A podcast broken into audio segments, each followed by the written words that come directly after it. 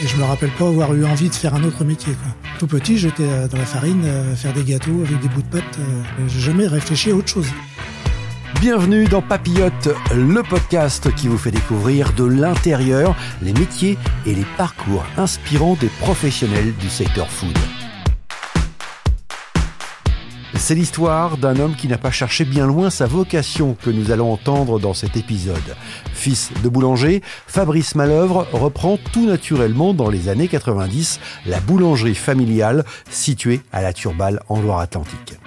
Aujourd'hui membre de la Fédération des boulangers de ce département, il défend avec ardeur ce métier qu'il aime tant et dont il connaît parfaitement l'histoire. Vous écoutez Papillote, le podcast du Salon Serbotel. Bonjour Qu'est-ce qu'il vous faut? Alors moi je vais prendre deux traditions. Bonjour Fabrice. Bonjour Christophe. Alors nous sommes dans votre boulangerie. Merci de nous accueillir ici à, à la Turballe.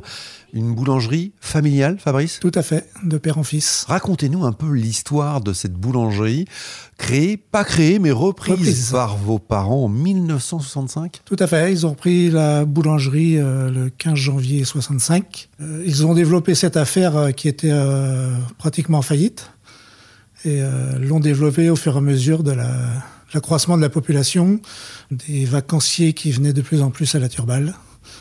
Et nous avons racheté l'affaire à mes parents euh, avec ma femme en 1992 au mois de juin. Ce qui veut dire quand même, Fabrice, que vous avez passé votre enfance ici, dans cette boulangerie. Je suis tombé dedans quand j'étais petit.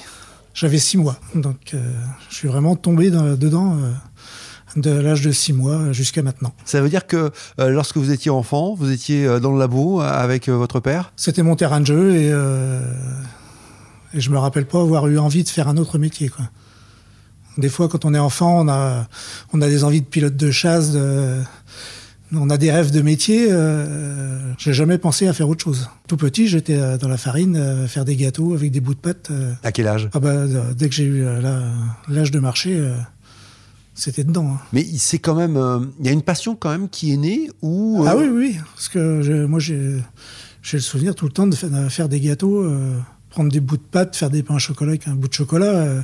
mais j'étais le seul dans la famille, parce que j'ai un frère et une sœur, et eux, ça les a pas intéressés du tout. Quoi. Donc euh, c'est des vocations. Quoi. Et pourtant, alors, euh, ce qui est assez euh, étonnant chez vous, c'est que vous avez en plus une allergie à la farine. Oui, ce qui fait que je me suis plus orienté vers la pâtisserie, car euh, on brasse beaucoup moins de farine en pâtisserie qu'en boulangerie. Surtout à l'époque, en boulangerie, on travaillait en vrac, donc euh, la farine tombait du silo du deuxième étage, donc ça volait pas mal. Ce qui fait que je me suis orienté vers la pâtisserie. Quoi. On peut tout de même travailler dans ce secteur, même si on est allergique à la farine? Bah, maintenant, il y a des traitements euh, des antihistaminiques. Donc moi, je suis sous traitement depuis 40 ans. Quoi. En général, quand on est en vacances trois semaines, j'arrête le traitement, mais euh, au bout de trois semaines, je rentre dans la boulangerie qui n'a pas travaillé depuis trois semaines. Euh, il est temps de reprendre. Quoi. Ça, me gra- ça commence à me gratter la gorge, les yeux qui piquent. Sans, sans ça, je pourrais pas. Alors, pour revenir sur votre parcours, donc on l'a compris, tout petit déjà dans la boulangerie, vous vous orientez vers un apprentissage? Apprentissage, pâtissier, ici. avec votre père en maître d'apprentissage? Ouais. Comment ça se passe? Bah, moi, ça s'est toujours bien passé avec mon père au niveau euh, travail. On n'a jamais eu aucun accrochage, aucun souci. On nous étions une boîte de saison. Ce qui fait que bah, chaque saison, on avait des chefs pâtissiers nouveaux qui arrivaient. Quoi. Ce qui fait qu'il y en a qui apprennent en se déplaçant de- d'entreprise en entreprise. Moi, c'est le contraire. C'est des chefs pâtissiers qui sont venus où j'apprenais de nouvelles techniques avec eux. J'ai progressé beaucoup comme ça. quoi. Et alors, est-ce que vous avez été quand même dans votre carrière voir ailleurs? Jamais. Jamais. Non, j'ai 42 ans de maison. C'est assez unique en fait comme parcours. Ah, ça, ça, ça arrive assez souvent quand même. Peut-être moins maintenant, mais à cette époque-là, ouais, ça arrive assez souvent quand même. Donc vous allez, euh, vous faites votre apprentissage avec votre père, et puis ensuite vous êtes ouvrier de votre père? Bah, tout à fait. J'ai monté les, monté les grades euh, au fur et à mesure euh, des capacités, quoi, jusqu'à devenir le chef pâtissier du temps de mon père, quoi. Et, et ainsi de suite, et reprendre l'affaire à partir du moment où je m'en suis je senti capable aussi, puis que mes parents arrivaient à, à l'âge d'arrêter. Donc euh, eux, ils sont restés euh, bah, patrons pendant 27 ans, quoi. Et vous, donc vous avez repris avec votre femme donc euh, cette affaire en 1900. que j'ai connu ici, qui, qui faisait des saisons euh, comme vendeuse. On rencontre souvent sa femme sur les lieux de travail. Donc, donc eh ben, c'est ce qui s'est passé. Alors, une histoire forte cette maison pour vous? Ouais, ouais, tout à fait, oui. Parce que, oui, parce que ça fait quand même euh, 58 ans euh, que j'y suis dedans, quoi. Alors ce métier que vous exercez finalement depuis tout petit, Qu'est-ce qui vous plaît encore aujourd'hui dans ce métier? C'est un métier qui, qui se renouvelle. Quoi.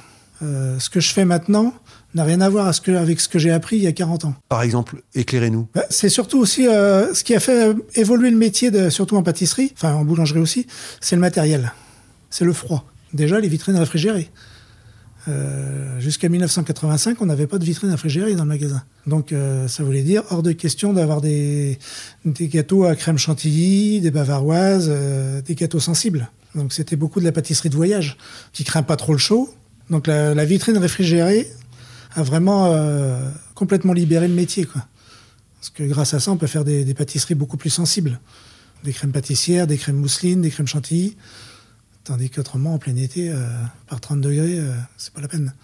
Trop dangereux. Qu'est-ce que ça a changé dans la, dans la boulangerie, l'arrivée de nouvelles technologies? La boulangerie a beaucoup changé avec l'arrivée de la baguette de tradition en 92. Je pense que c'est ce qui a sauvé la boulangerie artisanale. C'est-à-dire que c'est une montée en gamme avec l'arrivée de la baguette Oui, tradition. avec beaucoup plus de techniques. Parce que les années 60, 70, 80 même, c'était euh, la course à la production.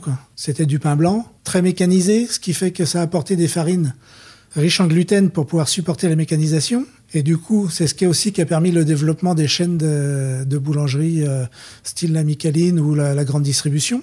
Et c'est pour ça que la- l'arrivée de la baguette de tradition, qui demandait beaucoup plus de technologie, beaucoup plus de longueur de fermentation, euh, nous a sauvés, quoi, carrément, il faut le dire.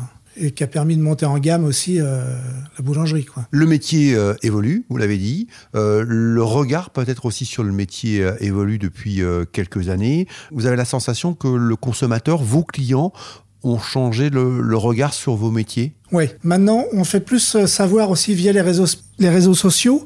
On fait plus voir ce qu'on fait, nos, nos gestes techniques aussi. Alors qu'avant, le boulanger était scotché dans son fournil, il n'en sortait jamais. Euh, le client euh, bah, ne savait pas, euh, ne connaissait pas ça. On a le savoir-faire, il faut le faire savoir maintenant. Et c'est l'enjeu, évidemment, pour faire perdurer ces, ces métiers et attirer aussi les jeunes. Oui, c'est un beau métier. C'est un des rares métiers où avec un CAP, vous pouvez faire le tour de la planète. Parce que si vous êtes boulanger ou pâtissier, vous pouvez aller travailler dans n'importe quel pays pratiquement. Quoi. On en cherche au Japon, au Mexique, aux États-Unis.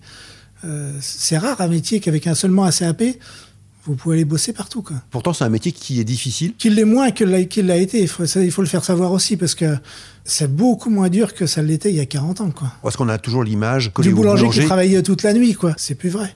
Et encore, nous, on a une boîte de, de côte, donc, euh, mais on, le, mon boulanger commence à 3h30, 4h du matin.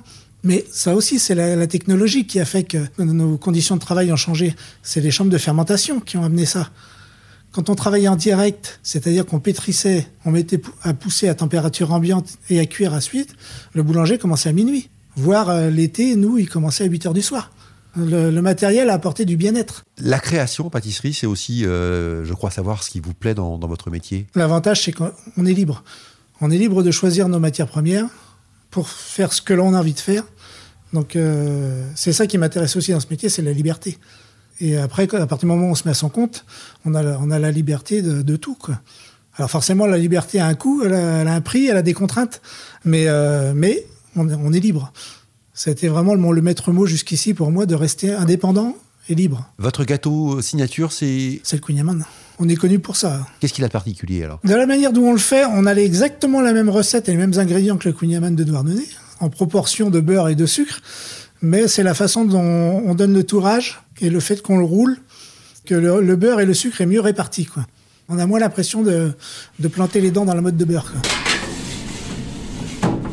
Alors là, Anthony est en train de défourner les traditions du four à sol, car nous travaillons uniquement avec un four à sol. Le four rotatif a toujours été banni de cette boulangerie, même euh, à l'époque où c'était très à la mode, euh, pour de questions de qualité de cuisson. Le four rotatif était très pratique à une époque pour cuire les baguettes moulées en grosse quantité, euh, ce qu'on a beaucoup retrouvé après dans les grandes surfaces. On le reconnaissait beaucoup euh, aux petits points sous les baguettes qui étaient cuits en filet.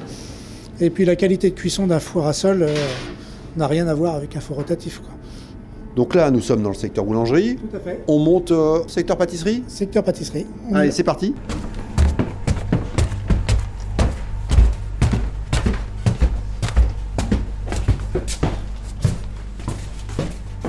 Alors nous sommes au laboratoire de pâtisserie, au premier étage. Euh, là, mon pâtissier Franck est en train de faire les kouign-amann. Là, il a deux tours dans la farine et nous allons passer au tourage dans le sucre. C'est un kouign-amann, donc euh, beaucoup de beurre et plein de sucre. Il n'y a pas de secret. Alors là, ce sont les brioches euh, longue conservation. Ce sont des brioches qui peuvent se conserver 15 jours, tout en restant moelleuses. Comment est-ce possible? La quantité de beurre et de, de beurre, de miel, la quantité de matière première que l'on met dedans, essentiellement.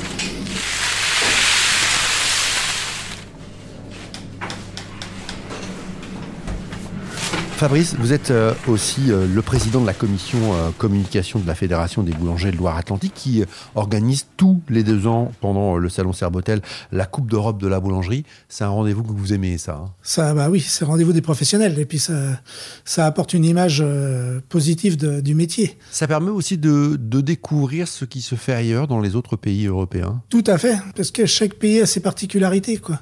Alors même si forcément il y avait, il y a des impératifs, c'est la baguette de tradition, ça c'est sûr, le croissant, mais il y a toute une partie euh, viennoiserie, euh, viennoiserie où là c'est vraiment libre.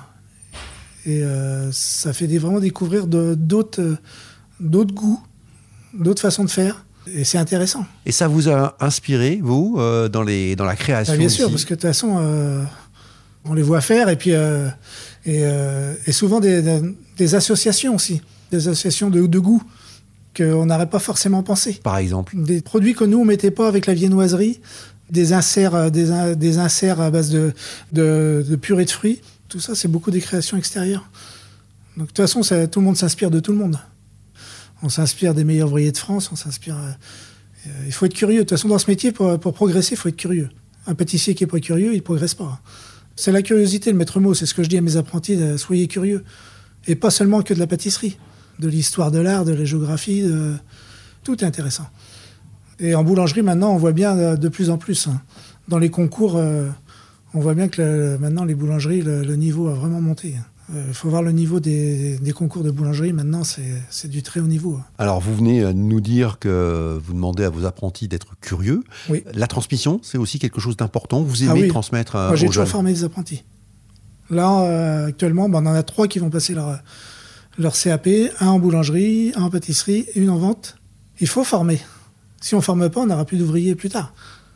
Parce que malheureusement, euh, ben, c'est un métier qui attire beaucoup, mais euh, on en perd beaucoup en cours de route aussi. C'est un métier qui est quand même contraignant du fait de, de travailler, sauf surtout nous sur la côte, on travaille le- les week-ends, on travaille surtout l'été. Ben, souvent au cours de la, au cours de la vie, euh, souvent ben, quand il rencontre une, une jeune femme ou, ou un, ou, un, ou un copain qui est pas dans le métier, souvent ça pose problème quoi, à terme. Et c'est souvent là qu'on les perd. Fabrice, qu'est-ce qui, euh, dans votre parcours, vous rend fier aujourd'hui?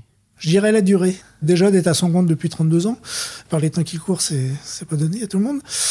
D'avoir et puis d'avoir su se renouveler au fur et à mesure. Et d'avoir pérennisé aussi cette entreprise Oui, c'est familiale. ça. De l'avoir, euh, oui, de qu'elle existe encore.